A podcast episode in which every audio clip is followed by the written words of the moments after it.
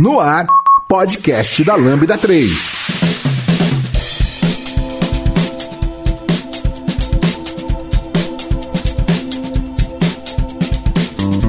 Oi, eu sou Giovanni Bassi e esse é o podcast da Lambda 3 e hoje vamos falar sobre violência sexual. Aqui comigo estão Oi, eu sou a Paula, eu sou do marketing da Lambda 3 e eu também tenho um projeto chamado Mulheres Também Sabem, para dar é, um pouco mais de relevância e visibilidade ao trabalho de mulheres na área de ciências humanas. Legal, e eu? Aqui quem fala com vocês é o Maher Hassan Musler.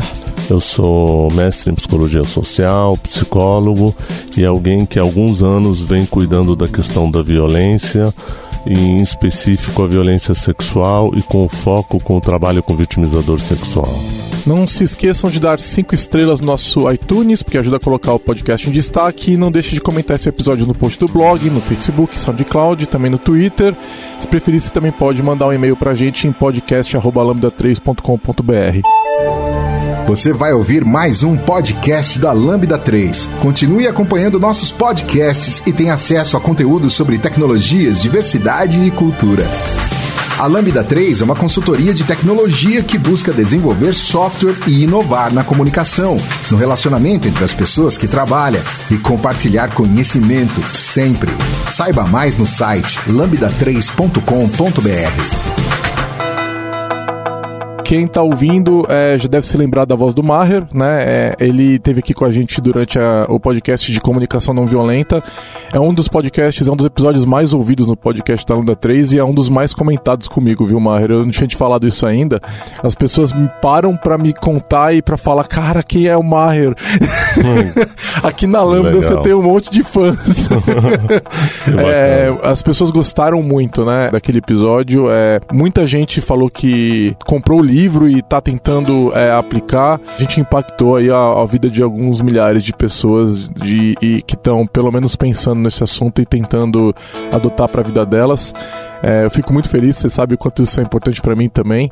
É uma briga interna minha, comunicação não violenta, e aquele podcast teve um impacto muito positivo. E agora a gente vai poder falar de um outro assunto que você também domina e trabalha há muitos anos, que é violência sexual, e a Paula também vai trazer a, a visão dela aqui, complementando também, eu também tentando ajudar, né? Eu, eu sou aqui o mais júnior no assunto, eu sou o leigo do, do podcast.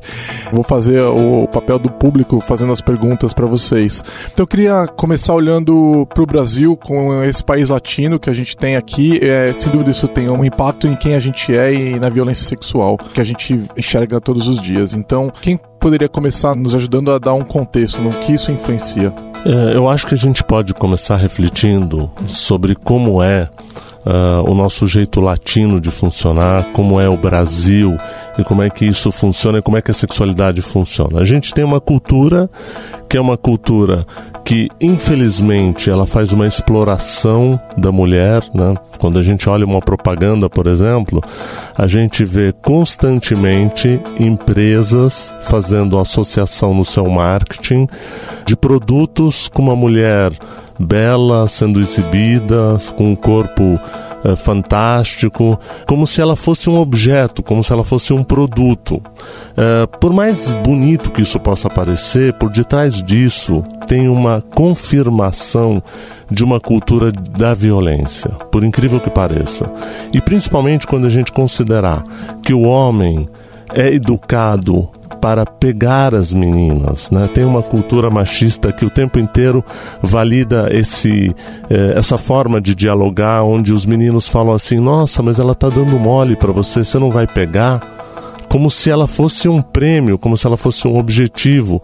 É, eu até uso essa expressão que eu acho ela deprimente, quando os homens entre si conversam, dizendo assim: eu vou comer aquela mulher, né? como se ela fosse uma comida mesmo, né? nesse sentido.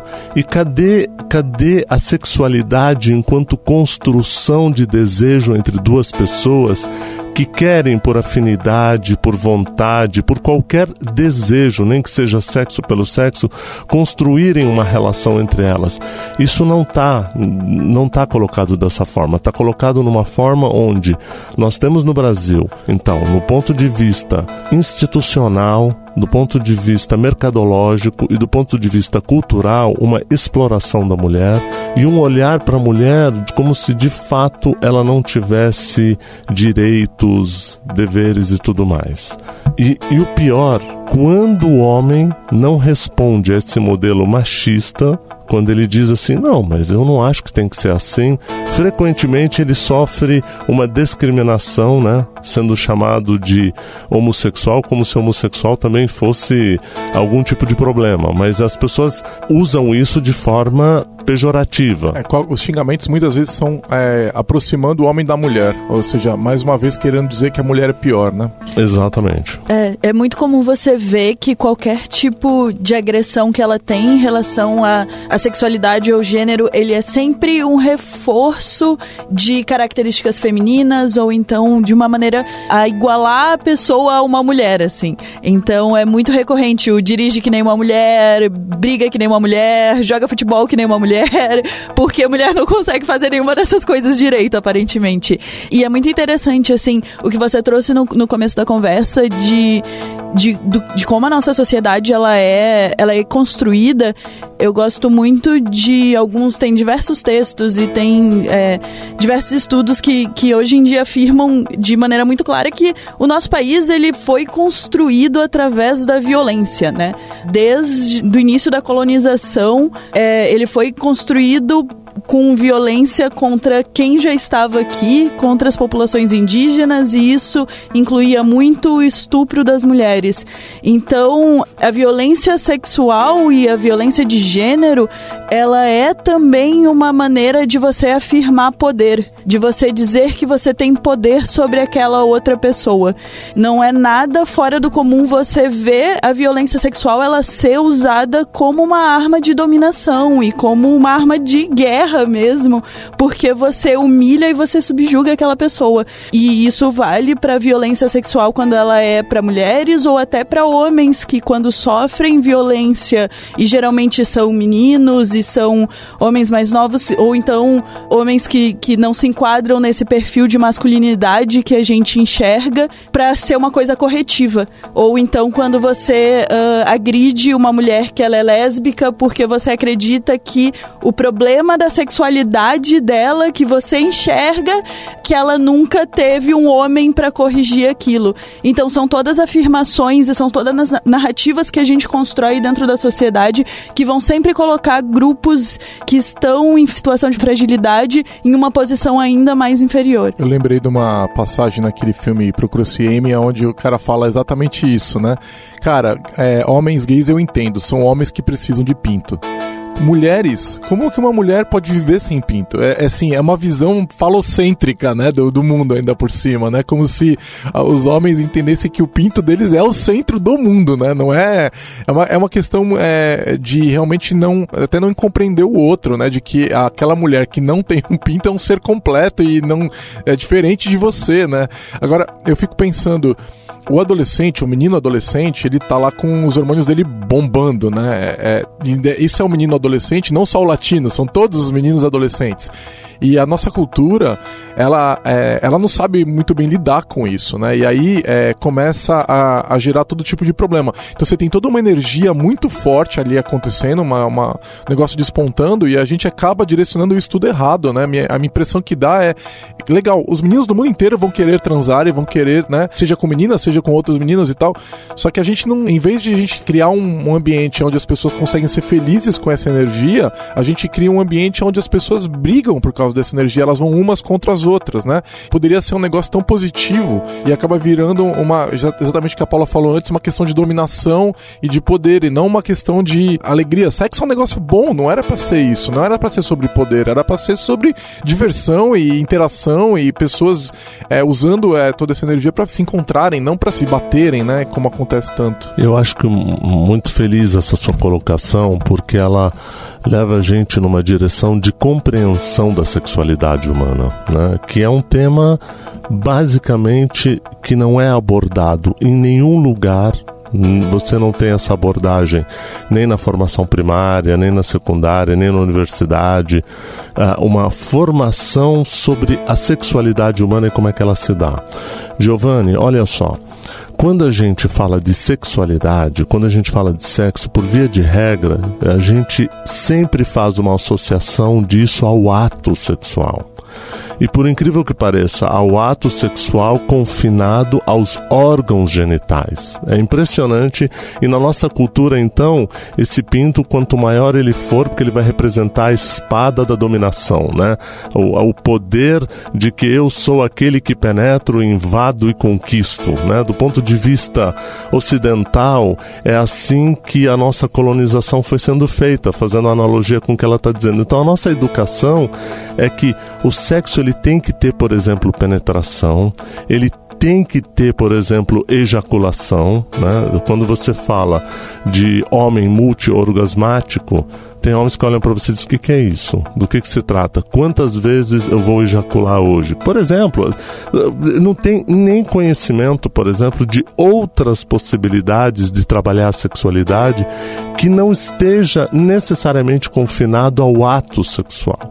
A sexualidade é essa energia que nos dá produção para a gente poder se criar arte, para a gente fazer filosofia, para a gente poder ter parcerias. A gente pode estar aqui, nós três, trabalhando agora e ter relações incrivelmente que geram, através disso que a gente está construindo, prazer e orgasmo sem que esteja confinado no ato sexual. Mas é, eu estou falando de uma coisa que a gente precisa educar esses meninos, porque você falou do adolescente, mas repara que o adolescente latino, e principalmente nos últimos tempos, as estatísticas vêm mostrando desses meninos cometendo abuso sexual, por exemplo, que até pouco tempo isso estava confinado a uma faixa que virava entre 20 e 40 anos anos. Hoje o adolescente ele está sendo cobrado também porque ele tem que ser macho. E como ele tem que ser macho, ele tem que ir lá e explorar, sabe, Paula? Ele pega lá o pinto dele, que é a representação da espada que eu disse, e ele tem que explorar, ele tem que ser um conquistador, ao invés dele ser um criador, um sedutor no bom sentido da palavra, né? Quando a gente olha para a natureza e a gente vê uh, uh, dois animais, uh, o pássaro lá fazendo uma dança de sedução, aquilo é bonito, é uma conquista. E a fêmea está lá olhando para dizer: deixa eu ver se eu pego esse pássaro, quem sabe talvez o outro. Aquilo está sendo construído de uma forma. Nenhum pássaro chega e diz: vem aqui, filha, vou dominar você, você é minha dona, né? Nesse sentido. Então a sua reflexão é excelente e a gente tem que olhar para uma cultura que valida a violência sexual. É, eu acho muito importante pensar nessa construção da cultura e dos reforços que existem, especialmente na cultura popular, na, na publicidade, como a gente estava falando no começo, uh, especialmente porque eu acho que não começa na adolescência é desde cedo. É desde que um pai e uma mãe descobrem que estão uh, esperando um filho homem e daí já é o segurem suas cabras que meu bode tá vindo. É desde o começo que. Ou então vai ter uma filha e você brinca, ah, agora é fornecedor, hein? Não é, é mais consumidor. Exato. E de começar toda essa cultura de uma super proteção da mulher enquanto você dá toda a liberdade pro homem. Enquanto você diz pro homem vai e conquista porque o mundo é teu e é o Rei Leão, né? Tudo que o sol toca é teu. É muito de pensar como é que a gente está educando meninos e meninas, como a gente educa desde o brinquedo que a gente dá pro menino, a gente está dizendo que ele pode ser astronauta, que ele pode ser cientista maluco, que ele pode ser o que ele quiser e a menina é sempre a mãe, a cozinheira, a dona de casa, quem vai cuidar dos filhos. E a gente vai criando essa construção. Quando a gente vai chegando perto da puberdade, os meninos, eles são. A gente não conversa com essas crianças, a gente não conversa com esses pré-adolescentes, com esses adolescentes.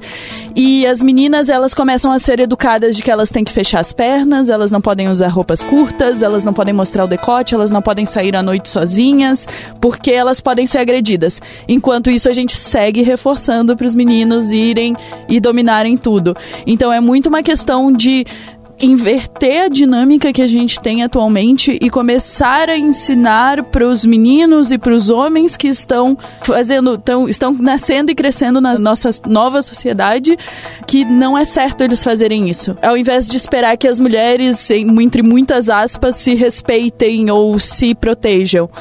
E você vê o reforço disso em tudo, assim. Do mesmo jeito que você não vai ter uma educação sexual que ela é voltada para o respeito e para entender o seu corpo e conhecer o seu corpo e conhecer o, o corpo da sua parceira. Uh, os meninos eles vão ser educados sexualmente através da pornografia, que é um mercado extremamente agressivo para mulheres e de em toda a sua existência. E você vai ter as meninas sendo colocadas em espaços nos quais elas têm que se submeter a isso, onde elas não são permitidas o prazer, onde elas não são permitidas o orgasmo. Então você vai ver hoje em dia pesquisas da, de, de sexualidade que tem mulheres acima dos 30 anos que nunca sentiram um orgasmo, não sabem o que é isso. E estão ali alimentando essa cultura porque elas foram ensinadas desse jeito. Então elas estão mentindo para os seus parceiros de que elas sentem prazer, que elas estão recorrentemente tendo orgasmos e elas não estão. Então é, é, não existe um equilíbrio nisso. Entre em contato pelo site lambda3.com.br.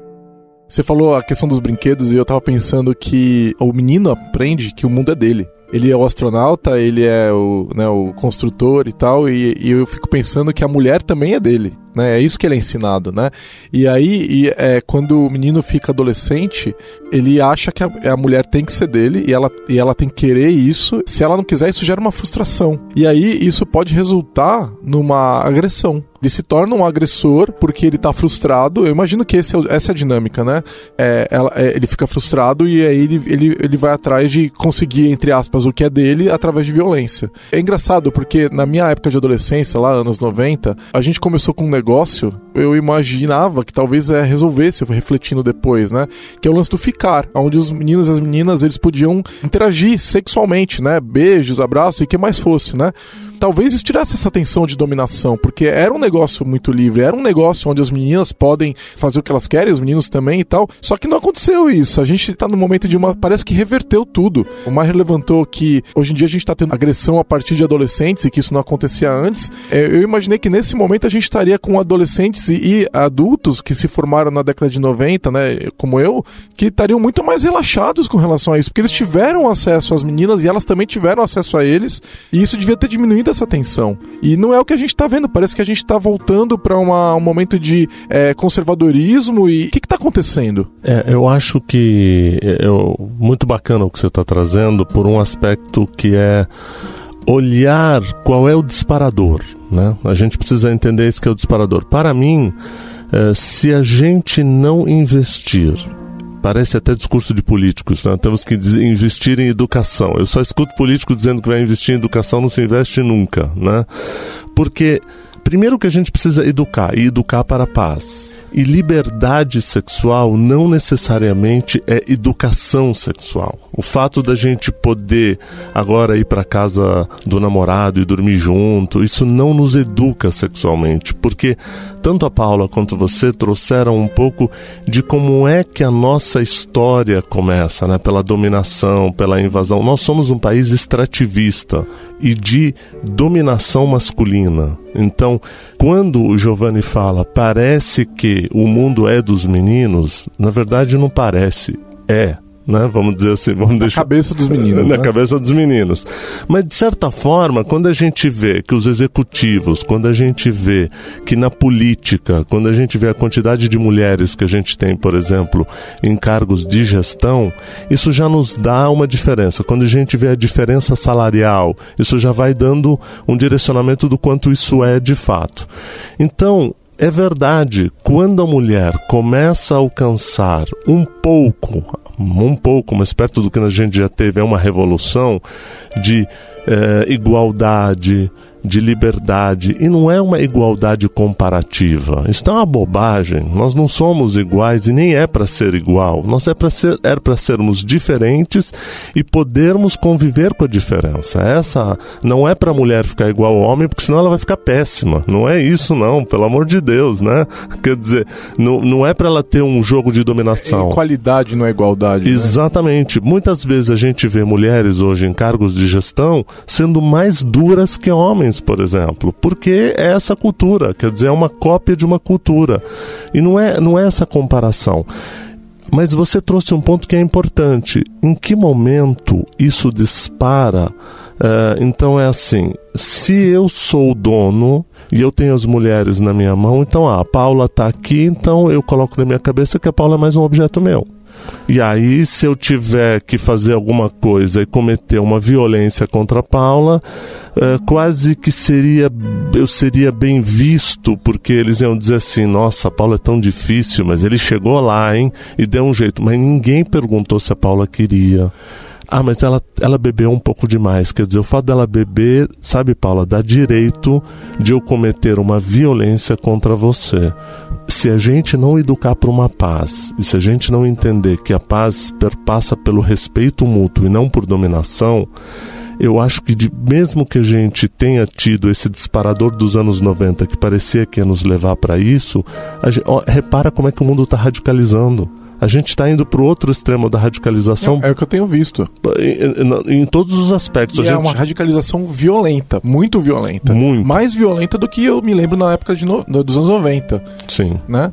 É, é que eu penso sempre que quando a gente entra em períodos de crise, sejam crises políticas, econômicas, crises que afetam grandes populações, as primeiras pessoas que vão perder os seus direitos e a sua liberdade, elas vão ser reprimidas, são as pessoas que são vistas como os elos mais fracos da sociedade. Então são grupos oprimidos e que nem sempre são grupos que são minorias, como pessoas negras, como mulheres, não são minorias. Eles são colocados como minorias porque em espaços que nós acreditamos que são válidos na sociedade, de novo com muitas aspas nesses espaços válidos, são espaços onde essas pessoas não estão. Uma coisa que eu gosto muito de dizer quando me perguntam, tipo, por que, que existem poucas mulheres em cargos de gestão? Por que, que existem poucas mulheres na área de tecnologia? É, eu sempre. A primeira coisa que eu pergunto para uma pessoa que não, que não vê problema nisso é: se mulheres são mais de 50% da população mundial, por que, que a gente não está ocupando mais de 50% de todos os espaços que existem? E nós não estamos. E isso vem muito e volta para tudo que a gente está falando do começo da construção dessa cultura de como a gente acredita que espaços de poder eles são espaços masculinos. Eles são espaços de homens e não é qualquer homem, é o homem viril, é o macho da sociedade, é o homem hétero, é o homem cisgênero. Então, que, que e exatamente que vai mimificando e, e vai é, criando essa identidade que a gente vê como dominador hoje em dia. Então, acho também muito importante, ao mesmo tempo em que a gente discute como a gente minimiza isso, como que a gente dá mais espaço para outros grupos que são oprimidos, como é que a gente também gera uma e, e, e expande uma cultura de uma nova masculinidade até tem um texto novo na, na Asmina, que é um canal, um portal, Lindo.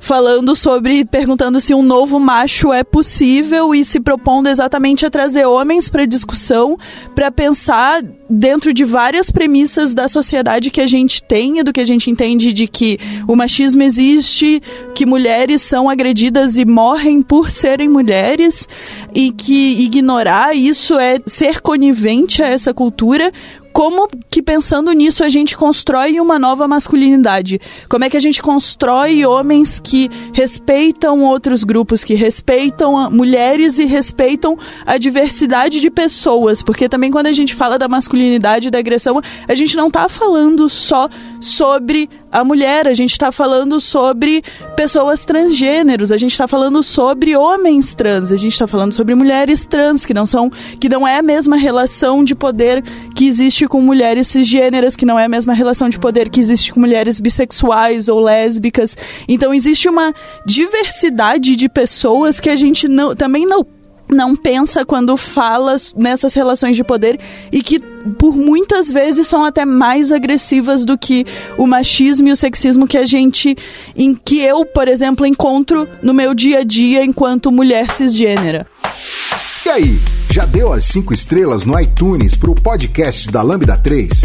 Vai lá eu lembro do Alex, é, que é um homem trans aqui na Lambda, comentando comigo que as mulheres trans que nasceram enquadradas no papel de homem, né? É, e cri foram criadas, grande parte, como homens é, quando crianças, adolescentes, depois assumiram o seu papel de mulheres, elas são mais ativistas e mais fortes na luta do que homens trans que estão na posição contrária, que nasceram no papel feminino e agora estão no papel masculino. Ele me disse que a visão dele sobre isso, né, era que é, eram pessoas criadas para lutar, enquanto que as, as meninas elas eram não eram criadas para fazer barulho, eram criadas para aceitar. Então os homens trans, é o que ele me dizia, os homens trans lutavam menos que as mulheres trans. Então olha só que coisa de louco, como a educação influencia, né? Como a gente é criado para ficar quieto ou a gente é criado para aceitar ou a gente é criado para lutar, a gente é criado para buscar o que a gente acha que é nosso, né? Então, mesmo quando você inverte o papel, quando você decide que o seu gênero não é aquele que foi imposto, você ainda tem dificuldade de assumir mesmo os estereótipos daquele outro gênero para o qual você se, se mudou. Olha que impacto né, importantíssimo e profundo né, dentro da, da nossa, da, de nós, vindo da nossa educação, da nossa criação. Né? Até porque a educação, é, é eu costumo dizer o seguinte: quando a pessoa fala assim, quem sou eu? Né? Eu costumo dizer o seguinte: bom, grande parte de quem sou eu perpassa por uma série de vivências que eu tive que eu não tive participação nenhuma. Né? Então, eu começo com uma socialização primária, que é da minha família, que vai provavelmente determinar uma série de regras e circunstâncias que vão impactar diretamente em quem eu sou. Né? Depois eu tenho uma socialização que vai passar pela minha escola e que possivelmente vai determinar muito do quem eu sou. Se a gente pensar que mais de 90% dos traumas eles se alojam na primeira infância e até numa relação pré-verbal, até no ventre da própria mãe, mostra o quanto a influência da educação e do meio vai determinar muito de que forma eu vou ser, né? É, você poder pronunciar na primeira pessoa do singular eu sou isso vai requerer de você um olhar e uma busca interna muito grande, né? Essa inversão de papéis, ela é muito interessante, né? Porque no psicodrama a gente vê isso. Quando a gente vai lá e está tá trabalhando com o um grupo no psicodrama, é muito interessante quando a pessoa assume o papel do feminino, como ela muda completamente, como se ela, como mulher, tivesse que ser mocinha, bonitinha, arrumadinha e o homem não podendo ser dessa forma. A questão é que, de fato, a gente está aqui chegando a uma conclusão, talvez, pelo menos do meu ponto de vista, de que o grande investimento tem que ser uma educação que abarque uma sexualidade onde você é, trouxe uma coisa, Paulo, onde, onde pode contemplar o, o, sagrado direito de ser do jeito que a gente é. Eu lembrei de que essa profecia começou com o Pepeu Gomes quando ele diz assim: ser um homem feminino não fere meu lado masculino. E ele continua dizendo: se Deus é menina e menino, sou masculino ou feminino. Quer dizer, a possibilidade da gente respeitar o sagrado direito do ser humano ser do jeito que ele é, mas sem desrespeitar o sagrado direito do outro ser do jeito que ele é. Se a gente entrar nesse aspecto, a gente vai poder entender, por exemplo, por que é que a violência sexual se consagra com tamanha veemência justamente na família. Depois de mais de 20 anos trabalhando com violência sexual, me espanta perceber que a grande maioria dos vitimizadores são pais, primos, tias, tio e mãe. Quando a gente olha para isso, a gente diz: meu Deus, então lá na base da sexualidade, Paula, Giovanni, a gente já tem uma grande confusão na sexualidade. Quer dizer, pra você ter uma ideia, hoje, passado esse tempo todo, eu e mais um, uma equipe, quando eu comecei a trabalhar com isso, eu também passei a fazer parte de uma minoria. Porque as pessoas diziam: esse maluco aí que cuida de vitimizadores sexuais, quer dizer que você acha certo? Porque na cultura de guerra, todo mundo abusa, mas quando vem à tona quem é o abusador, como é que a gente resolve? A gente vai lá e extermina. Te mata. Por que, que a gente extermina? Porque é a, a gente continua voltando lá para a época de Moisés, o bode expiatório. Qual é a função da figura do bode expiatório? É que você, eliminando o bode expiatório, você resolve todos os problemas da sociedade. Acabamos de passar por um impeachment, né? E acabamos de ver que não, não deu certo, né? Porque, porque a grande população brasileira, o que, que ela acreditava? Ah, se a gente tirar a Dilma e o Lula, o Brasil estaria salvo. E todos os problemas acabariam. Aí a gente pega a história do Temer, que seria então, tá, acabamos, aprendemos que não queremos mais corruptos. Por exemplo, o que, que a gente faz? Volta ao velho modelo de violência consagrada. Tem uma relação. A gente está falando de poder e o poder é o contrário do amor. Porque quem ama não, não tem que ter poder, uma relação de poder com o outro, é uma relação de, de compartilhar. Então veja você, eu estou falando para você de quase 13 mil pessoas que foram vitimizadores, trabalhados em psicoterapia, e 97,8% deles foram vítima de abuso sexual na infância. Se a gente, Paula, não começar a trabalhar para isso, essas questões que vocês estão levantando são de suma importância. Se a gente não fizer uma mudança na nossa educação, a violência só vai se perpetuar para sempre. É, e a gente está falando aí, do, de, esses 13 mil que você citou, são aqueles que resultaram é, numa notificação, às vezes, à, polícia ou que a, a, família levou e tal, né, para tratar. Por trás de tudo isso que a gente está falando, esse problema gera o que a gente chama de cultura do estupro, né? Da, daquela sociedade onde a violência ela é entendida como ok e você tem direito sobre a mulher e você pode fazer com ela o que você quiser. Esse nome cultura do estupro, que muitos homens não gostam desse nome, né? É, se doem quando ouvem, é, tá na, a base desse nome é o fato de que a gente entende que é ok fazer isso com a mulher, é ok desrespeitar os grupos é, que não são minoria, como a Paula falou. Então, só pra gente fechar esse contexto como um todo, né? Todos esses problemas são o que a gente chama de cultura do estupro, e a gente tá falando de. Quando a gente fala de violência, a gente tem os casos notificados, que são os casos que muitas vezes resultam em toda essa, essa esse tratamento e tal, mas a gente tá falando também de muita gente que não vai parar na polícia, mas que também é vitimizador, também às vezes está batendo na esposa e ninguém, a família não sabe o que faz, ou então é aquele negócio de chamar o amigo de viado, isso é uma violência contra aquela pessoa, todo tipo de violência que, que perpassa essa questão sexual, certo? É muito maior do que esses 13 mil casos, né? Esses aí são só os extremos que a gente foi tratar. Eu diria que a gente tem aqui no Brasil 200 milhões de pessoas com problema sexual, né? Você me lembrou uma vez, sabe, Paulo, eu estava fazendo um trabalho e falando um pouco sobre a mulher e eu tenho muito apreço para a gente construir uma cultura que respeita a mulher, sabe? E, e uma pessoa da plateia não aguentou, na medida que eu ia falando de cultura e de não violência. E ela virou para mim e falou assim: ah, Eu acho que eu já entendi o que está acontecendo aqui. Você só pode ser viado. Eu disse: Não, tigre. E aí a plateia começou a rir um pouco. Eu disse assim: eh, Ele falou: Como assim, tigre? Eu falei: É porque quando eu olho para a natureza, o animal que eu mais me aproximo é o tigre indiano, porque ele gosta de água quente, de calor. e eu sou meio gato mesmo. Eu gosto disso, né?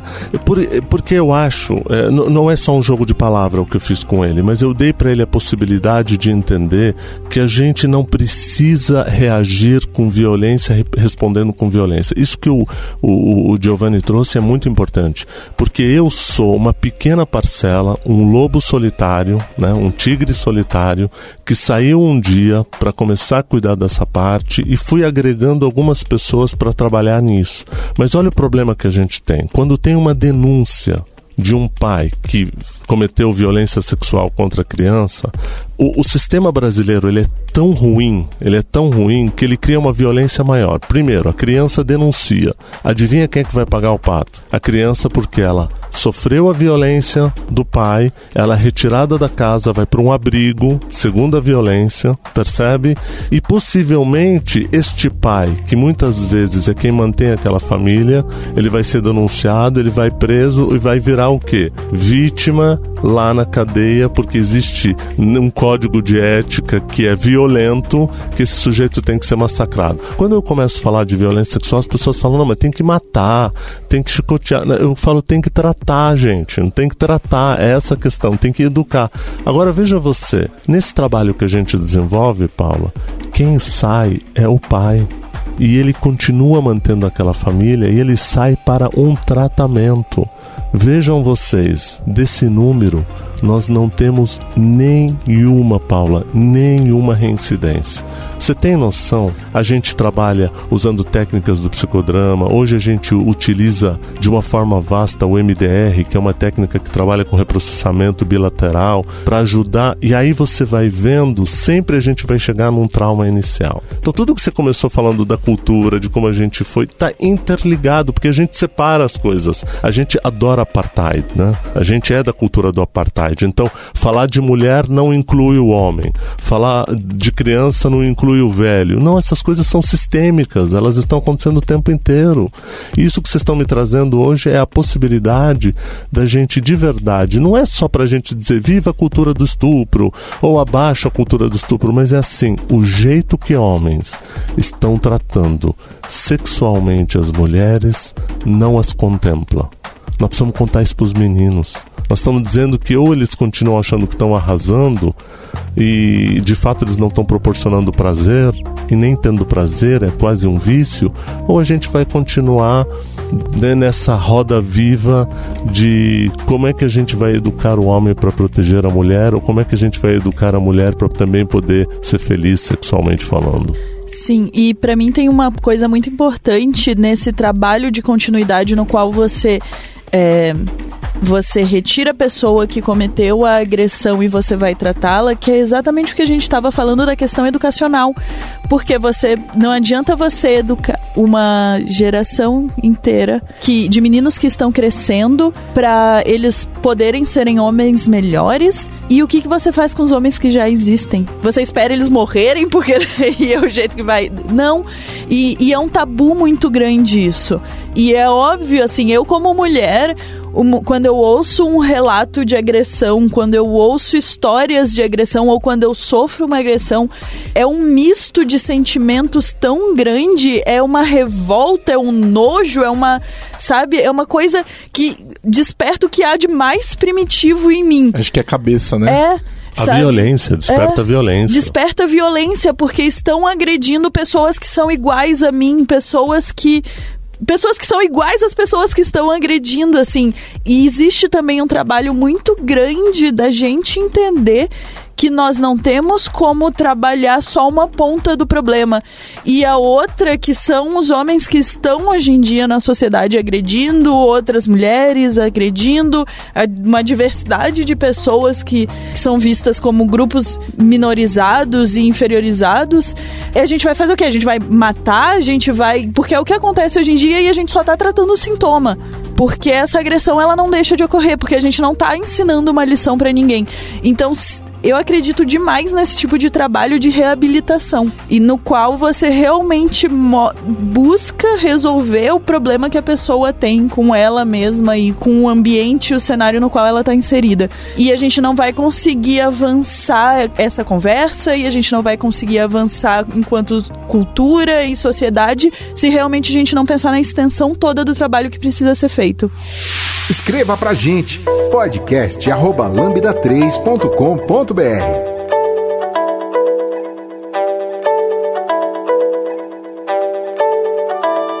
A violência sexual é uma coisa que gera muita revolta. Mas olha que interessante, se a gente bater de volta, o que, que vai acontecer, né? É, se essa pessoa que foi vitimizada tem uma grande chance dela vitimizar no futuro. Então a gente está basicamente perpetuando o problema. Exato. A gente não está resolvendo. Além disso, a falta de tratamento no vitimizador vai gerar que ele continue fazendo isso. Então, para a gente estancar o problema, você vai ter que tratar a vítima e o vitimizador para garantir que a vítima não se torne um vitimizador no futuro, né? E que seja amparada e que o vitimizador entenda o que, que ele fez e que ele pare com isso, né? E é muito louco porque a maneira de tratar isso ela não atende à nossa necessidade de vingança. ela não, ela não resolve isso, né? É e é, é, o nosso impulso de violência. A, nossa, a gente tem uma cultura de violência, a gente falou isso no podcast de comunicação não violenta. A gente tem que basicamente trabalhar contra esse impulso, e aí eu entendo que é muito difícil. Agora, você falou, Maher, de uma questão do homem que não está proporcionando prazer à mulher, lembrando que existem os homens que aprenderam como como manipular as mulheres, muitas vezes dando prazer a elas, para que eles continuem tendo outras mulheres, né? Então, assim, a gente tá falando o seguinte: aquele cara, acho que em inglês eles chamam de man's man, né? É o homem, do, é o homem dos homens, né? É, é, o cara que sabe tratar a mulher, mas é tudo superficial e é tudo feito para conseguir outras mulheres, né? E, e, eu lembro de uma coisa que você me falou, já tem uns 10 anos, é, que o, o sedutor ele é tão agressor quanto o estuprador, né? A gente normalmente não enxerga isso, né? Porque o cara que é galanteador, ele é um cara que fala, não, esse cara sabe tratar a mulher. Mas muitas vezes ele não tem a menor intenção de tratar bem a mulher. O que, a única coisa que ele quer é atender as próprias necessidades dele. E a gente não enxerga muitas vezes esse cara como um cara que é um abusador, né? Uhum. Agora, aquela mulher que teve Vi... suas necessidades não atendidas, que foi distratada por aquele cara, ela sabe muito bem com quem ela tá lidando, né? Vide os 50 tons de cinza, né? É, nossa. Eu acho que vai diretamente na linha do que você ia falar, né? É um cara... Eu, eu me lembro que foi assistir esse filme... E, e, eu tava com um casal de amigos e foi tão engraçado porque um amigo meu virou e falou assim: Nossa, com um cara desse até eu. é chocante, entende? Se a gente pensar, porque parece tudo lindo, mas se a gente. Eu não quero julgar a atitude, né? Mas eu acho que a gente pode, pelo menos, prestar atenção qual é o enredo, qual é essa sedução, qual é o tipo de violência, é, que, que, que, tipo, ali é, é um lugar muito tênue para a gente mexer. Eu estou mexendo num, best-seller, né? Então é um lugar muito tênue, porque alguém vai dizer assim: ah, mas então você está dizendo que uma relação sadomasoquista ela é proibitiva, ela é violência? Não, eu não estou dizendo isso. Eu estou dizendo que é quando alguém é submetido a isso através de uma manipulação, através de uma sedução, através de um jogo, através de, olha, você vai ser submetida a mim, você vai assinar um contrato, viu, Paula? Submetido a mim, mas você é livre. Agora, todo o investimento manipulativo que eu estou fazendo, isso não é pecado percebe? Então, por exemplo, olha, olha como a violência ela tem um tom muito tênue. Eu posso dizer assim para você: tudo bem, Paula, você de fato você é desonesta, de fato você rouba. A gente já viu aqui, já percebemos que você até paga uma mensalidade de 500 mil para o seu amigo ficar quietinho, sabe, Paula? Ah, mas a economia tá bem, sabe? O Brasil tá pujante, o desemprego tá acabando, então a gente vai ficar com você assim mesmo. É, e eu acho que a gente começa a sair da ideia de que a violência ela só é física, de que a violência de gênero e a violência sexual ela só é física, e a discussão ela parte para o ponto no qual a gente percebe que na verdade é todo um sistema por trás disso. E até voltando para todas as discussões que uma obra como 50 Tons de Cinzas traz, porque é exatamente isso, assim, ela fala não só de uma relação que ela não é saudável, porque ela é uma relação de poder no qual uh, uh, a pessoa, a personagem, ela tá ele, o tempo todo sendo influenciada e levada a acreditar de que ela precisa daquele homem e de que ele, é, é ele vai prover o que ele tá dizendo para ela e inclusive distorce muito o que são relações de, de submissão e dominação no mundo real do, da maneira que elas devem ser feitas, que são relações que podem ser extremamente saudáveis, contanto que as duas pessoas estejam no mesmo patamar de igualdade e todas as vontades sejam respeitadas e acordadas. A, a dominação e a submissão, elas só são saudáveis nesse ponto. E eu acho que uma obra como 50 Tons de Cinza, ela é um poço de discussão de diversas, de diversas maneiras como não se relacionar com pessoas que dá para discutir por dá para fazer uma série de podcasts só sobre isso, assim. E, e daí a gente pega muito essa questão da dominação psicológica e da agressão psicológica, que eu acho que é uma das, é, é uma das coisas mais potentes, assim, e que mais é, perduram em uma vítima. Porque é aquela ideia de que você não é boa o suficiente, de que você não merece, de que você tá louca, sabe? E, e que aquele homem está fazendo tudo por você e você é ingrata. Então o que você tem que fazer, você tem que se submeter e você tem que servir e, e amá-lo apesar de tudo. E daí você vê construções de relações completamente tóxicas, nas quais, tipo, todo dia no Facebook, se você abrir, você vai ver uma mulher que tá denunciando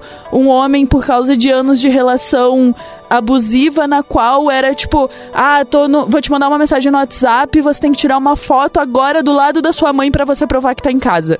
Isso é uma agressão. Isso é uma, isso fere uma, a liberdade. Isso fere qualquer princípio de respeito, amor e consideração que pessoas têm que ter entre si, sabe? Sabe o que eu acho interessante que é, o, o, nosso o nosso tema é, a gente começa com a proposta do tema de abuso sexual, né? E aí a gente está percebendo de que é uma das pontas, né? Isso que é mais legal dessa nossa conversa hoje, que o abuso sexual ele vem de, de vários lugares. Talvez esse seja a violência sexual, talvez seja aquela que mais nos incomoda, né?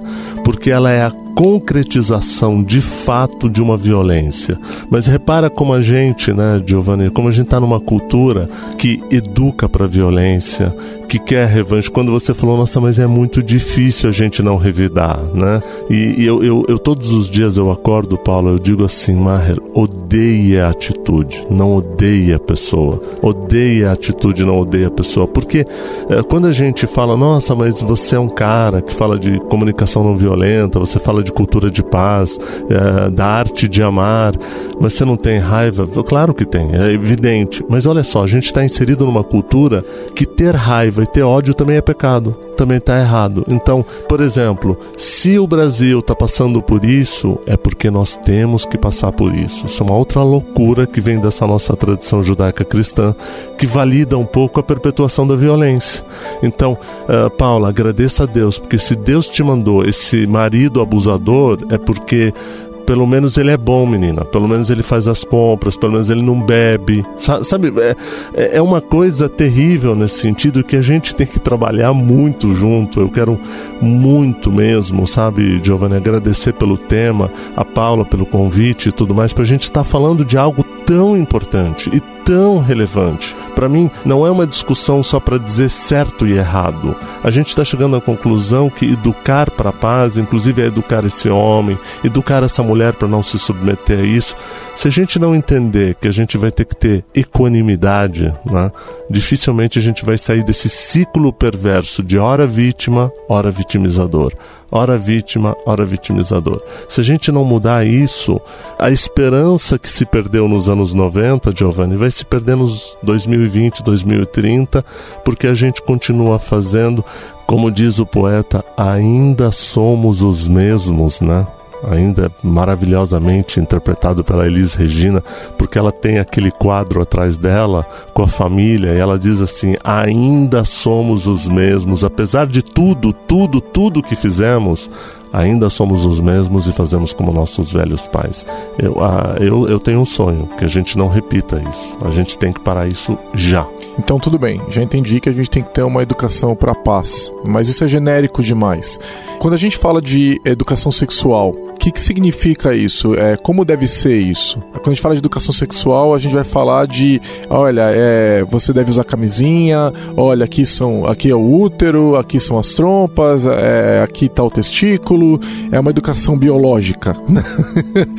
Legal, isso também é complementar, eu acho que é importante também entender o que é o meu corpo. Eu não estou dizendo que a gente não deve fazer, mas como a gente vai educar para evitar esses problemas no futuro? Já entendemos que o tratamento tem que passar basicamente por um tratamento de amor e entendimento da família e, e abraçar todo mundo. Isso é, mas isso já aconteceu o problema. Como é que a gente vai educar para que o problema não aconteça? Para que as pessoas é, possam crescer se respeitando e para que não tenha um caso de abuso sexual na família, né? É, para que o homem não bata na esposa dele, para que ele não subjugue a, a esposa dele e por aí vai é complicado, porque isso significa que é desconstruir algo que já está enraizado na, na sociedade que a gente é. Eu tenho esperança e eu vejo mães e pais, pessoas maravilhosas que estão educando novas gerações de uma maneira muito mais amorosa e muito mais livre. E, e eu fico muito feliz até de ver esses exemplos sendo colocados publicamente, assim. É, existem mães e blogueiras como a Hell Mother ou a Carol Patrocínio que falam abertamente sobre maternidade, paternidade e a criação de novas pessoas e de trazer novas pessoas para o mundo, lidando com esse mundão antigo e cheio de preconceitos que a gente tem. E como que elas lidam tanto com o crescimento e a educação dessas pessoas que elas estão trazendo para o mundo, quanto com a relação do, da sociedade que já existe em relação à criança que elas estão educando. E, e para mim é um trabalho de constante. É, é, um, é, é contraditório e eu acho que é doloroso, porque vai muito de você ir aos poucos quebrando paradigmas e preconcepções e preconceitos que eles já existem. É muito você lembrar que você não precisa ter crianças que desde sempre já estão fechadas dentro de uma caixa de gênero e de comportamentos. E você lembrar que uma criança, ela não. Até os 10 anos de idade dela, praticamente ela não tem ideia do que está acontecendo. E a gente está ditando o que essa pessoa vai ser na sociedade. É, eu, eu vejo ainda mais um problema, eu vou jogar tudo pro Mar resolver daqui a pouco. é, que é o seguinte, né? É, a gente educa os filhos, né, para que eles respeitem as mulheres e a gente, né, é, alguma, já tem muita gente fazendo isso, como você falou, né? E só que a gente não vive no vácuo. E aí o teu filho vai para a escola e a escola é machista. Né? É uma escola que às vezes tem características X ou Y. E, e, e assim, a gente bota muita gente junto geralmente dá problema, né? É, linchamentos não acontecem com uma pessoa só, eles precisam de muita gente, né? E essas escolas, muitas escolas, elas estão cheias de pequenos meninos machistinhas e tal. E mesmo que às vezes você junte cinco ou seis meninos ali que têm uma educação, mas se tem um deles que não é, tira sarro dos outros, de repente todos se contaminam naquilo. Me, me dá essa impressão, né? Você só precisa de alguns para contaminar tudo, né? A gente vê é, que não é um negócio, não adianta você educar só a tua família dentro da tua casa, porque o teu filho não vive no vácuo, ele vai vai para a escola, ele vai é, para outras atividades na rua. Eu tenho uma, grande amiga que ela estava falando que ela está preocupada. Ela criou a filha dela para ser livre, independente, entender os direitos dela. Só que a menina tem 40 quilos, né? E ela vai apanhar na rua. Ela, ela fala o que ela pensa, só que depende para quem ela falar, ela pode apanhar, ela pode tomar um soco de um menino que discorda dela, entendeu? Então, como é que você garante a integridade física dessa menina nesse contexto que a gente vive hoje também, né? Então, existe um problema muito maior. É, sim, vamos fazer isso nas nossas famílias. A gente tem que fazer. Quem está ouvindo e sabe dessa questão, ótimo, né? Vamos criar os nossos filhos para que eles respeitem as pessoas, independentemente de gênero, e não ter uma cultura de dominação. E na rua isso vai acumular, vai ter outras pessoas, vai ter, vão ter outros comportamentos, o que só agrava tudo. Mas eu, eu, eu acho que quando a gente fala de educação, é, talvez seja o único ponto é, que eu por, por ser extremamente otimista, eu quero discordar da Paula. Quando a Paula diz é difícil, eu vou dizer extremamente fácil. Né?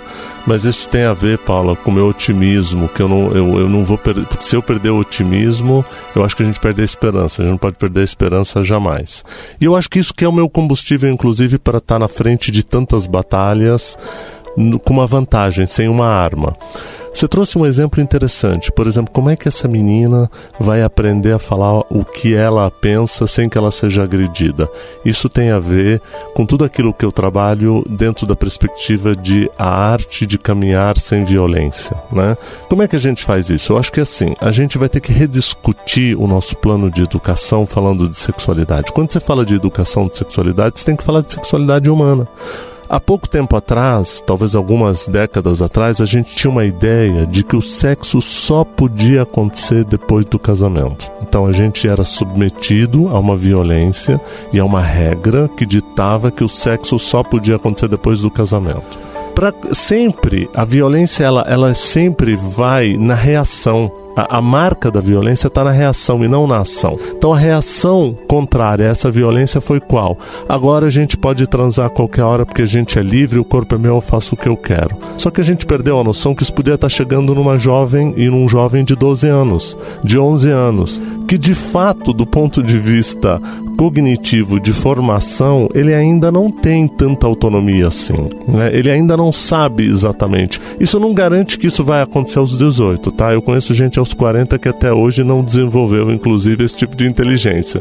Mas o que eu estou querendo dizer é o seguinte: qual é a hora? Por exemplo, a gente tem que dar aulas, a gente tem que falar qual é a hora de transar a gente tem que dizer assim: qual é a hora de eu reconhecer o que é sexualidade? A gente tem que falar claramente sobre o que é masturbação e de que forma isso se dá, e o quanto isso pode ser prazeroso, bom, e o quanto pode ser um vício e pode se tornar uma perversão. Se a gente tem que começar a falar para as pessoas e educar elas sobre conhecer a si mesmo, conhecer o seu corpo, não ter vergonha do seu corpo e não estar, por exemplo, se eu tenho uma dificuldade com o meu corpo, às vezes eu me submeto a uma relação porque eu digo, ah, pelo menos apareceu alguém que me quer. tá melhor eu ficar com isso, nem que seja abusivo. Ela é fácil se a gente abandonar a ideia da reatividade, sabe, Paula? Se a gente parar de reagir e a gente começar a agir, mas agir com um plano. Isso, isso, Giovanni, tem um plano de educação que perpassa pelos educadores na escola, perpassa pela família. E, eu, eu confesso a vocês que, como eu sou dentro das especializações que eu tenho na psicologia, o psicodrama dá essa possibilidade, porque você pode trabalhar o grupo e você traz a família naquele momento, você traz aquele grupo, aqueles alunos e pode fazer é, representações ali para poder ver como é que eu me sinto. Porque é tão interessante, às vezes as pessoas falam assim: ah, mas eu não estou nem aí, isso é um problema dele. Quando a gente troca o papel e a gente usa uma técnica do psicodrama e ele fica naquele papel e o grupo começa a fazer como a outra narrou que estava se sentindo, quase sempre ele diz: Nossa, nunca imaginei que era tanto. Porque uma, mesmo no psicodrama, por exemplo, que é, um, que é, que é uma linha da, da, psicologia que a gente trabalha no como ser e não no como é, no como ser, quando você se coloca ali na prática e não se coloca mentalmente. Porque às vezes falar, se coloca no lugar do outro, mentalmente é muito difícil. Uma coisa é se colocar mentalmente no lugar dos refugiados sírios, outra coisa é ir para a Síria e ver o que é ser refugiado. É essa a diferença. É você ir para o campo, quer dizer, a ideia de dizer assim, não, é, eu acho que é, a gente tem que acabar com o Bolsa Família, porque isso é um absurdo, porque o cara tem que trabalhar. Aí você pega esse sujeito que faz isso, você leva ele lá pro sertão, onde não tem nem cactos mais para comer, que nem o cactus está aguentando para viver naquele lugar, vocês vão então ver como é que você vai viver aqui. Então, é fácil se a gente tiver uma noção. Como é que ele fica fácil? Se a gente de verdade divulgar uma ideia de que não tem melhor, não tem mais poderoso. Uma das coisas que mais me atrai na Lambda, e eu conheço o Giovanni há alguns anos, é essa gestão horizontal, né? Se a gente puder levar essa visão horizontal para o mundo, para a política, para a escola. Eh, quando José Pacheco criou a Escola da Ponte, a Escola da Ponte é uma escola que não tem série, do primeiro ao, nove an eh, ao nono ano, mas os alunos estudam eh, em quarteto. Você pode estar com o aluno da oitava, com o aluno da terceira série. As salas não têm portas, elas são abertas. Ou seja, tem um monte de gente tentando mostrar de que é possível. E sabe o que é bacana na escola da ponte? Os alunos definem o que é que eles vão estudar. E eles convidam quem eles quiserem.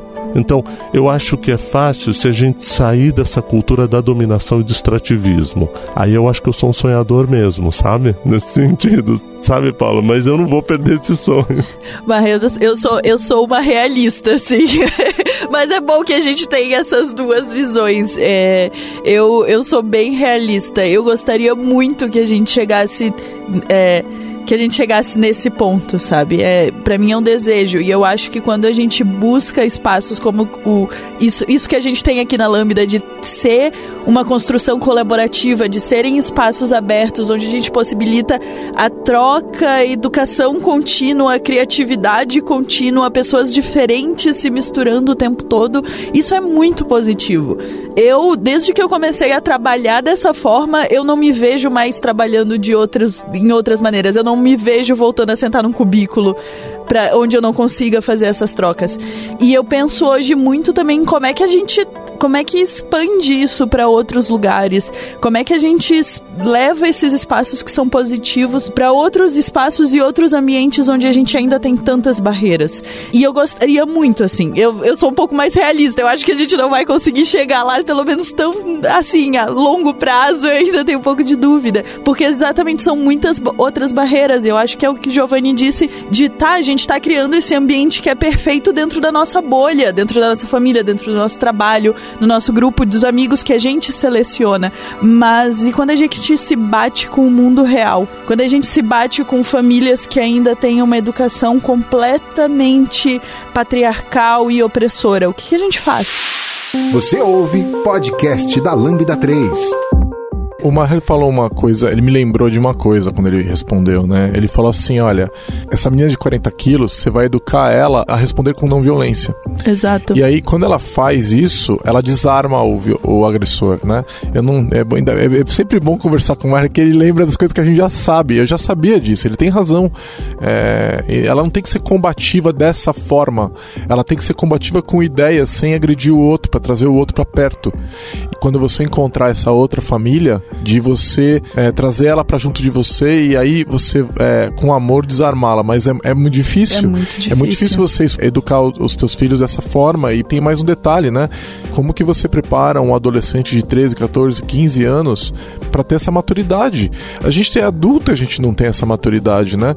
Então é um desafio muito grande, eu acho, você ensinar os seus filhos quando acontecer uma situação de embate de ideias para que eles respondam de maneira não violenta, né? É, mas eu acho que você tem toda a razão, é, é, é, é o único caminho, né? É o único. É o único caminho. Então fica aí mais uma coisa nos ombros dos pais. É, é uma, é uma. Ser pai, ser mãe não é um negócio fácil. E, e preparar essa criança para que ela para que ela saiba lidar com isso é, é, fundamental, né? Se a gente quer realmente quebrar esse, esse ciclo de violência, inclusive da violência sexual, né? E você sabe, Giovanni, que é, quando a gente. A Paula está falando e você repetiu, e eu, eu quero só deixar claro que o difícil é uma das armas da violência. A cultura de guerra, a cultura de violência, ela perpetua a ideia na gente de que é difícil. É, pode parecer uma bobagem, mas repara que se a gente começa um projeto e a gente já começa instalando uma crença negativa de que é difícil, a gente está dizendo o quê? Não é simples. Se a gente, ao invés de instalar uma crença negativa, a gente patrocinar uma crença positiva que diz o seguinte: esse desafio é possível.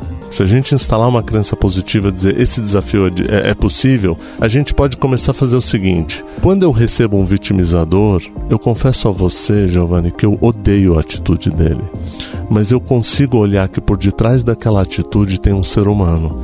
E um ser humano que pode reverter essa possibilidade. Eu estou dizendo para você, de quase 13 mil pessoas sem nenhuma reincidência. Eu estou falando para você de que a educação para a paz ela é possível. Ela é efetiva também. É, e ela consolida. O problema é que a gente quer mega resultados. Isso a gente às vezes não vai alcançar. É, não, não adianta sair dando canetada para tentar resolver na, na porrada, né? O trabalho é de formiguinha, né? E não, não de porrada, né? Exato. Esse é o modelo do capitalismo selvagem, né? O modelo que chega, o modelo do capitalismo selvagem é esse, é esse que chega e diz assim, aparece um Trump e diz assim, vou resolver o problema, né?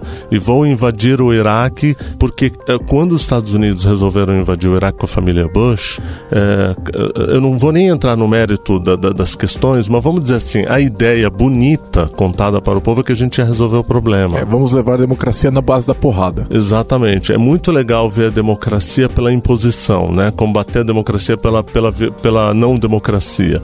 E aí você começa a perceber, olha o estrago que armaram no Iraque. E olha o estrago que se propagou na Síria. Mas isso, aí a gente, qual é a história que se conta para o mundo? Ah, mas isso é efeito colateral como se fosse efeito colateral, tudo bem, entende?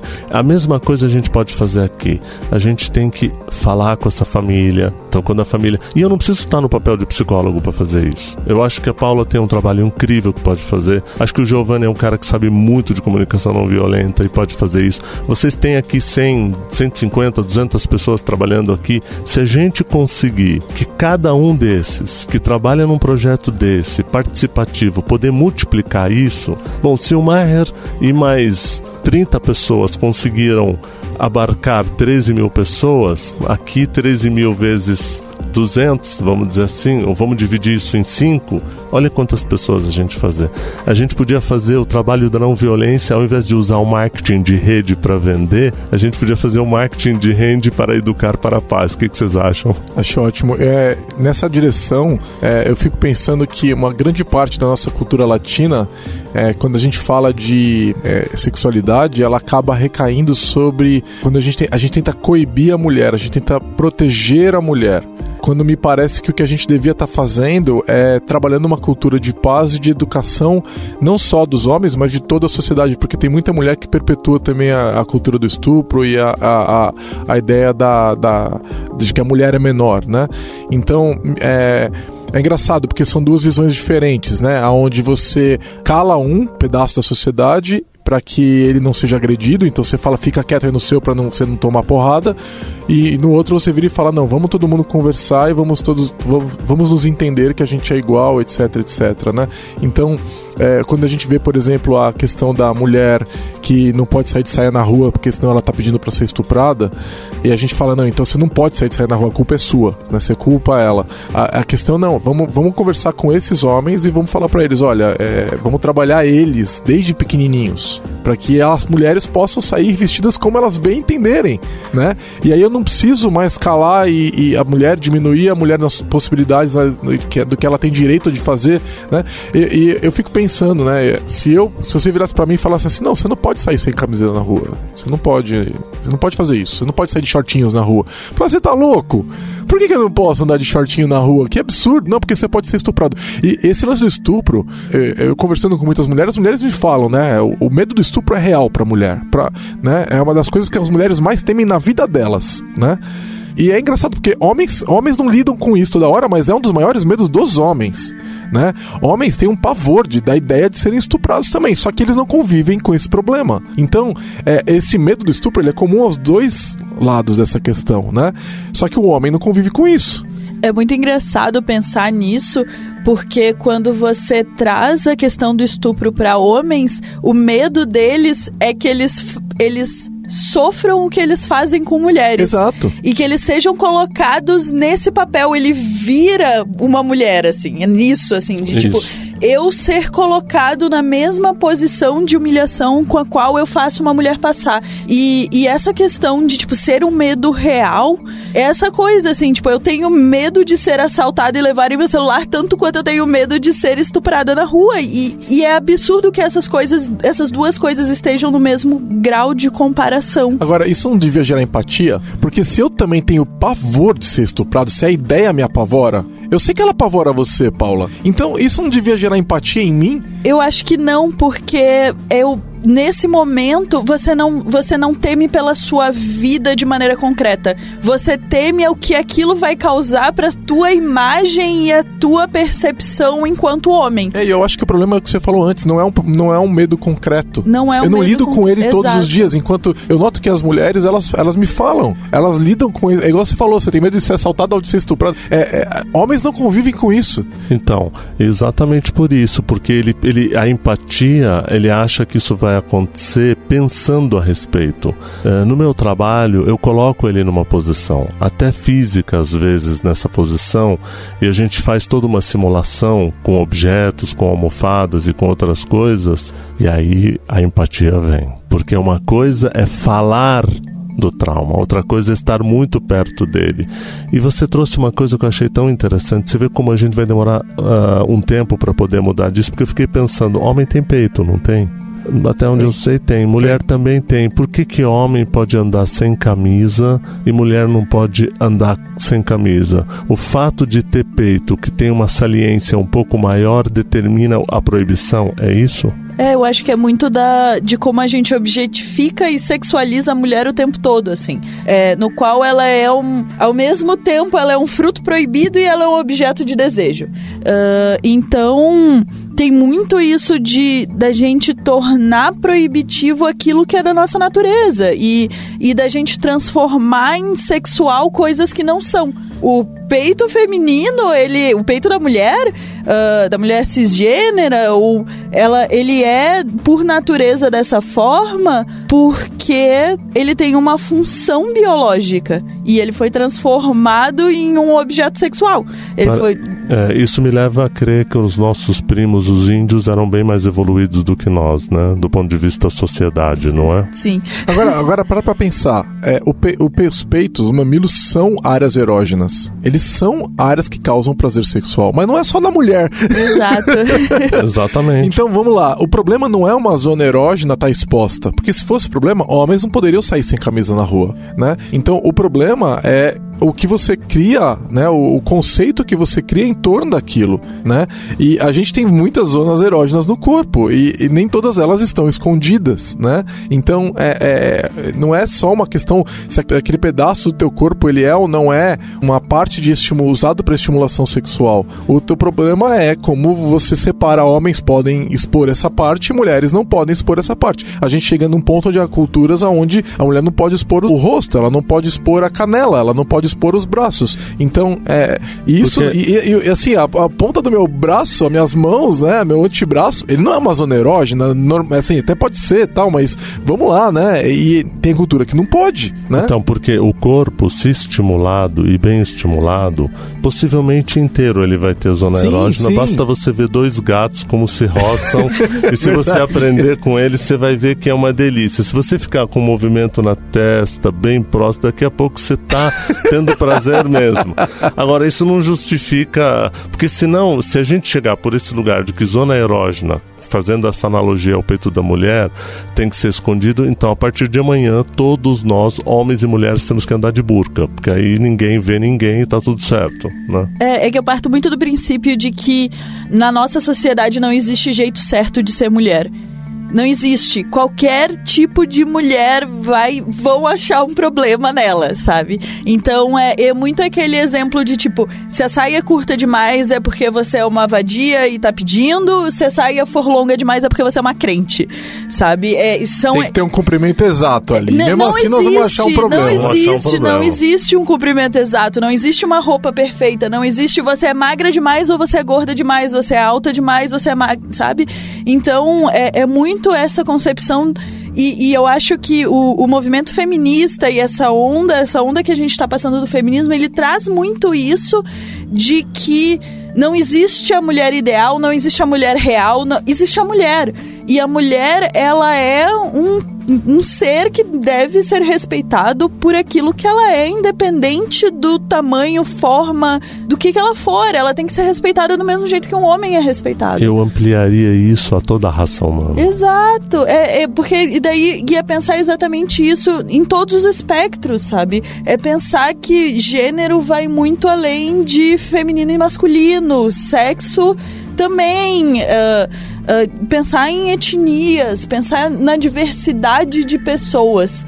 É, então, é muito de como a gente começa a desconstruir todas essas noções de que mulheres têm que ser isso e homens têm que ser aquilo e a gente abre esse espectro. E, e também pensar, e daí a gente começa a se livrar das coisas que são convencionais, do tipo de roupa que a gente tem que usar. E eh, se eu sou mulher, eu tenho que usar saia, e se eu sou cara, eu tenho que usar calça, e por aí vai. E a gente começa a ter uma sociedade que ela é muito mais livre, que a gente entende que roupa é roupa, meia feminina e meia masculina é um lance que não existe, meia meia é meia.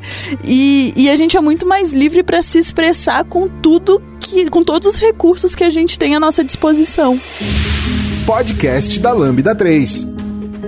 Podemos tentar ser um pouco mais concreto? Então vamos dizer que as pessoas estão ouvindo e de repente tem uma pessoa que é, é, é, responsável por ajudar a formular uma política de uma empresa, ou ela tem uma tem a família dela, ou ela trabalha numa escola. O que, que essas pessoas podiam estar fazendo para ajudar a diminuir a, a, violência sexual nos ambientes onde ela frequenta, seja numa igreja, seja numa escola, seja numa família, seja onde for? Eu acho que a gente podia trabalhar numa base muito simples. A base de que tanto na família quanto na escola, quanto na empresa, a gente dizer o seguinte: é, primeiro que a gente precisa entender que sexualidade humana perpassa por desejo, por hormônio, a gente precisa começar voltar a contextualizar biologicamente como a gente funciona. A gente pode fazer isso na escola, a gente pode fazer isso na família, mostrando de que é, o momento, qual é o momento em que eu posso é, me relacionar sexualmente. Esse momento não está ligado a uma idade cronológica, isso está ligado a, ao desejo desejo e como controlar isso e como poder multiplicar isso em vários lugares. Então, mas vamos lá, numa escola a gente deveria ter uma aula de educação sexual que falasse sobre isso, por exemplo. Claramente e abertamente. Eu acho que na escola, nas igrejas, nos centros, nas sinagogas, nas mesquitas, a gente deveria ter isso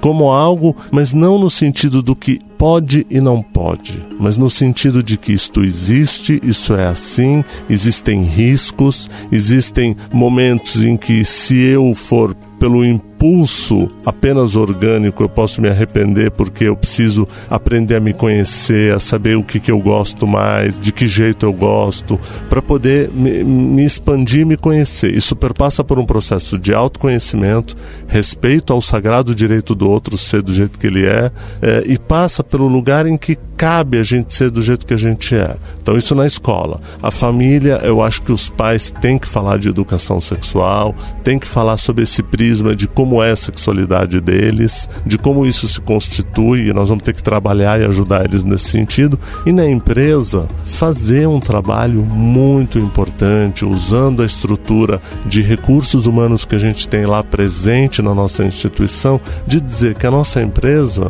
não compactua com modelos que segregam.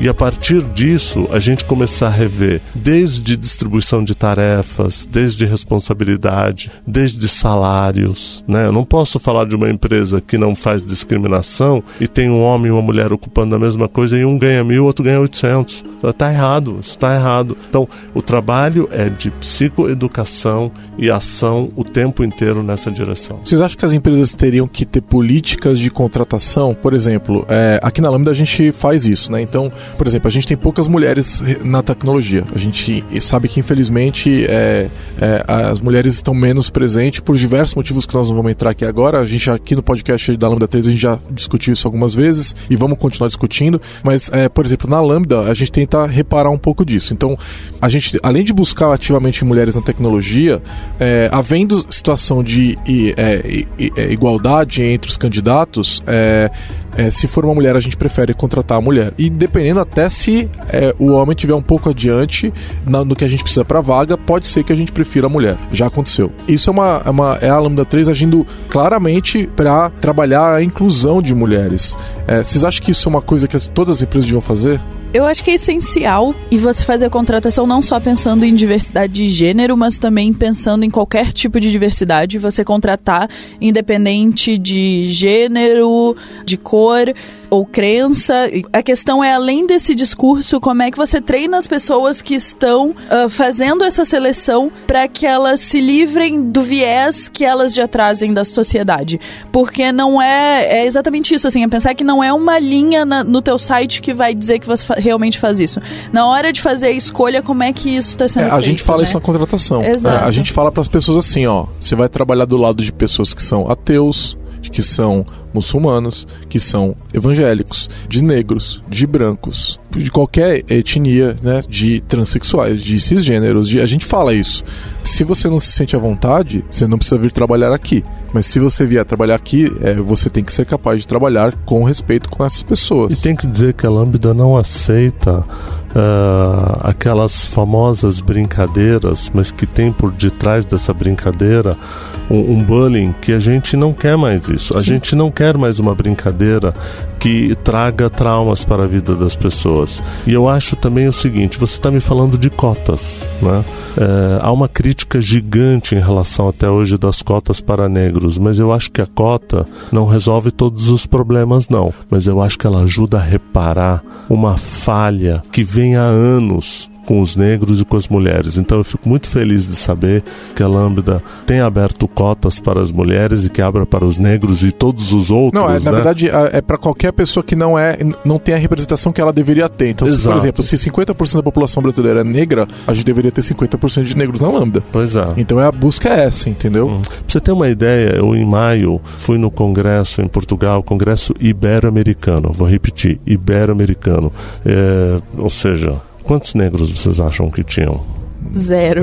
Muito Tinha perto disso. Uma negra. Apresentando um trabalho incrível, inclusive, e falando de axiodrama, né? Falando da questão. Uma, uma inclusive uma querida, Maria Célia Malaquias, que é impressionantemente uma guerreira, e era uma, não tinha mais nada. Então, não dá para brincar de que não tem problema nessa questão. Exato. E, e também é, a gente tem que admitir que, por mais desconstruídas que nós sejamos, ainda existe, existem milhares de preconceitos e milhares de concepções que estão nos acompanhando e nem sempre a gente está completamente ciente disso. E eu acho que é um desafio diário de você parar e pensar e quando algo te dói, você pensar por que, que aquilo tá doendo em você e quanto deve estar tá doendo do outro, assim. É um exercício constante de empatia e, e a gente faz muito isso aqui dentro, assim, de conversar e de, e de expor situações que elas não são ideais ou que a gente acha que a gente pode ser melhor porque nós estamos cercadas de pessoas que estão buscando ser melhores. Então, quando você se depara com uma situação de machismo, quando você se depara com algum tipo de preconceito, como é que a gente lida com isso? Como é que você constrói um ecossistema que consegue lidar com isso de maneira saudável, do qual as pessoas aceitem feedbacks, aceitem essa crítica de maneira construtiva e elas saibam que elas estão num espaço no qual elas podem discutir isso e elas podem levar à frente os, os medos e as inseguranças delas e expor isso sem medo de serem reprimidas de volta, assim. É uma coisa que até a gente já conversou em algumas reuniões e, e que eu trago de, de outros lugares também, de pensar que a gente nunca está num ambiente seguro, mas a gente está sempre trabalhando para que hoje seja mais seguro do que foi ontem e menos do que vai ser amanhã. É, é muito louco, né, Paula? Porque posso dizer que a Lambda 3 inteira é assim, porque quando contrata a gente fala sobre isso. Então eu tenho certeza que é a Lambda 3 inteira. Então a gente tem um monte de gente preocupada com isso aqui dentro. Só que ainda assim a gente cai em vários problemas. Então é, a gente tem um canal de diversidade no Slack, a gente conversa sobre isso e cada hora aparece um e ela fala assim: e se eu fizer isso? Tá certo ou tá errado? Isso aqui pode ou isso aqui não pode? Porque é um negócio difícil, é um negócio que. É aquilo que o Maher falou, você pensar não quer dizer que você tá entendendo, né? Então, aí eu viro e pergunto, e aí a Paula fala, pô, eu tenho uma outra perspectiva sobre isso. E ela vai lá e completa. E a gente fala, e a gente passou por umas três essas últimas semanas, né, Paula? Aí a gente falou, a gente precisa parar pra, pra discutir esses assuntos. Aí a Paula mandou uma reunião daqui umas duas semanas, né? A gente vai conversar. Porque precisava, porque assim, foram tantos assuntos de uma vez assim que foram acontecendo, e a gente precisa parar e conversar e ouvir pessoas diferentes falando sobre aquele assunto, porque a gente não consegue sozinho resolver aquilo. Mesmo que a gente tenha um grupo de pessoas que tem já um, um viés é, legal, é, sozinho, eu tenho. Eu, eu, eu, não nasci ontem, eu nasci há 40 anos atrás e eu fui educado de uma forma diferente da tua, e, e não necessariamente isso está correto, né? É, as, as, minhas atitudes e tal. Então a gente precisa estar tá questionando isso. E, é uma, e a gente questiona mesmo. E é legal porque o que eu percebo é o seguinte: pelo menos na área de tecnologia, a gente tem notado que as grandes empresas, a imensa maioria das grandes empresas, está na ponta da guerra lá, né? Eles não estão lá atrás mandando a, a, os outros fazer, eles estão fazendo, né? Então, eu coordeno um meetup de Docker aqui em São Paulo, junto com dois colegas. Eles pedem que a gente fale sobre a, o código de conduta toda a reunião. A gente vê, por exemplo, é, Microsoft falando claramente do porquê aquilo é importante para eles e colocando código de conduta em diversas coisas que deveriam estar tá, é, que estão acontecendo em eventos e dentro da empresa e não sei o que lá e, de, e várias outras empresas. Né? A gente viu o que aconteceu com o Uber por não, não saber lidar com isso, tomou porrada de tudo quanto é lado, teve impacto em, em valor na bolsa, né, por causa disso, tudo. Então se você não prestar atenção nisso, pelo menos na tecnologia, você vai ter um impacto real de resultados. A gente já está começando a ver que as programadoras e programadores bons, é, muitos deles não querem trabalhar em empresas que têm características de é, machistas ou transfóbicas ou o que for, né? Então acaba sendo um viés interessante. Talvez seja o comecinho ali, né? Mas ao longo do, do, dos anos, conforme o otimismo do Maher, a gente vai transformando esse mundo, né? E a tecnologia, muita coisa acontece primeiro na tecnologia, né? Os horários flexíveis e, e a, a falta de gerência clientes, né? E o pessoal que trabalha abertos. com espaços abertos, né? Que, aliás, hoje em dia estão sendo questionados também. Mas também está acontecendo, eu vejo que, primeiro, é, não é a única indústria, mas também na tecnologia, né? É, eu acho que a gente é, tem que acabar com a figura do cara, né? O cara. Nós temos que ter as caras, né? Primeiro tem que acabar com o cara, mas as caras, que aí fica cara menina, cara menino, né? E eu fiquei pensando que a gente vai voltar para nossa origem, né? A gente vai voltar de novo é, fé na taba, né? Quando você tem fé na taba e a taba representa a comunidade indígena, que ela tem lá a, a, a oca, a grande oca, que é onde é o espaço aberto, onde eles trabalham, discutem, reúnem, e tem as subocas, as pequenas, que às vezes uma outra atividade precisa de um pouco mais de silêncio, de produção, e as pessoas vão para lá. Nós vamos voltar é, e, e resgatar os indígenas e perceber que a gente dizimou talvez aqueles que já tinham entendido a natureza de um jeito melhor. Então, fazer isso na Lambda é legal, por quê? Porque a gente pode ensinar para as pessoas que gestão horizontal é, não significa felicidade o tempo inteiro, mas significa que a gente minimiza a quantidade de erros de um líder déspota ou de um dia que ele acordou louco. Aquele dia ele está louco e decidiu. Pelo menos a gente minimiza as loucuras. Porque Cortem coletivamente. As cabeças. uh, é, mas e eu acho que vem muito também de pensar de como é que a gente constrói isso e como é que a gente até aprende com os nossos erros, sabe? Como é que a gente vai reparando isso de maneira coletiva. Para mim é muito fundamental. Ouça o podcast da Lambda 3 no seu aplicativo preferido.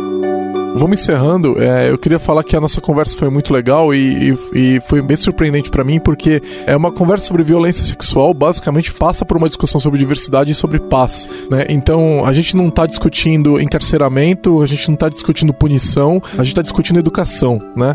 É um negócio muito interessante, é, eu fico muito surpreso e feliz com o que a gente conseguiu fazer aqui, deixar de reflexão para quem está ouvindo a gente, de começar a encarar esse problema de é, violência sexual por esse ângulo, né? E lembrando para os nossos ouvintes, é, principalmente os homens, talvez vocês não saibam a quantidade de mulheres que sofrem violência sexual, né? O percentual é absurdamente alto. É, vocês lembram? Acho que é uma a cada três ou alguma coisa assim, né? É um número absurdo. Se você for perguntar para as mulheres que você ama quantas delas sofreram algum tipo de abuso sexual ou foram vítimas de, uma, de alguma forma, talvez você ficasse surpreso, né? E começasse a encarar as coisas de uma maneira diferente. Lembrando que quando a gente toma uma atitude que que diminui uma mulher, é, alguém está tomando a mesma atitude com a nossa mãe, com a nossa irmã, né, com a nossa melhor amiga, né, com a nossa esposa. Então, é, a, gente, a gente não está construindo isso para alguém distante, a gente está construindo isso para gente, para nossa família e para nossa sociedade como um todo, para os nossos amigos, para nossas, né, para nossas empresas, para nossas igrejas, né? Então, começar a colocar um pouco de visão de que isso é muito maior, isso é muito importante, é, e eu realmente faço um convite.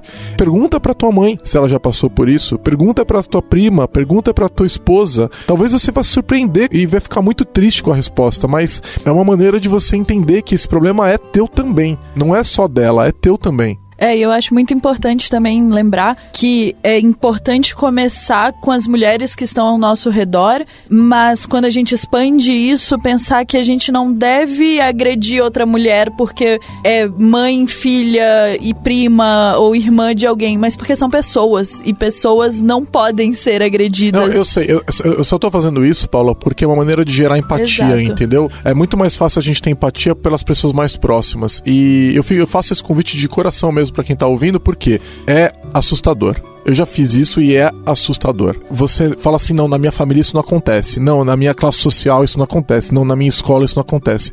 E eu te garanto, acontece. E muito mais do que você imagina. Eu quero, assim, agradecer muito ao convite, mais uma vez, de estar aqui na Lambda 3 para tratar de um tema tão importante, tão relevante na nossa sociedade e sair muito feliz, viu, Paula e Giovanni? Sair muito feliz, assim, desse encontro, porque eu acho que, mais uma vez, a minha ideia de que educar para a paz é a única saída e de que a comunicação não violenta, ela é mesmo uma ferramenta incrível, pode ajudar a gente muito nesse, nesse lugar Acho que eh, a empatia se estabelece mesmo quando a gente pergunta no nosso núcleo primário e se estabelece também quando a gente vai perguntando para os amigos e tudo mais. E eu quero encerrar com uma fala do Milton Nascimento que ele diz assim: Eu não quero e não posso aceitar qualquer sacanagem ser coisa normal. Eu não quero e não posso aceitar qualquer sacanagem ser coisa normal mas a gente não precisa retrucar a sacanagem. A gente precisa dizer para a pessoa assim: toda vez que você trata uma mulher desta forma, eu, homem, me sinto humilhado, eu me sinto desrespeitado. E, e, e pensando que o Gibran, Khalil Gibran, quando perguntaram para ele de onde você é, ele é um, ele é um, um poeta libanês, e perguntaram qual é a sua casa, ele diz a terra. Ele disse: Quem é a sua família? Ele falou: A humanidade. Acho que o dia que a gente entender de que a humanidade é a nossa família mesmo, porque você vive em rede, possivelmente a gente vai aprender a se educar e não cometer mais violência. Gratidão pelo convite e sucesso aí na Lambda 3. Valeu. Obrigada. Você ouviu mais um episódio do podcast da Lambda 3. Indique para seus amigos esse podcast. Temos também um feed só com assuntos de tecnologia e outro que mistura tecnologia e assuntos diversos. Toda sexta-feira, sempre com o pessoal animado da Lambda 3. Se você tem um podcast e quer gravar num estúdio legal, nosso espaço está aberto para você. É um estúdio isolado acusticamente, com uma mesa de gravação e microfones profissionais para até cinco pessoas. Tudo de graça. A ideia é estimular o podcast no Brasil. Pode ser sobre qualquer assunto. Fale com a gente pelo e-mail podcast@lambda3.com.br.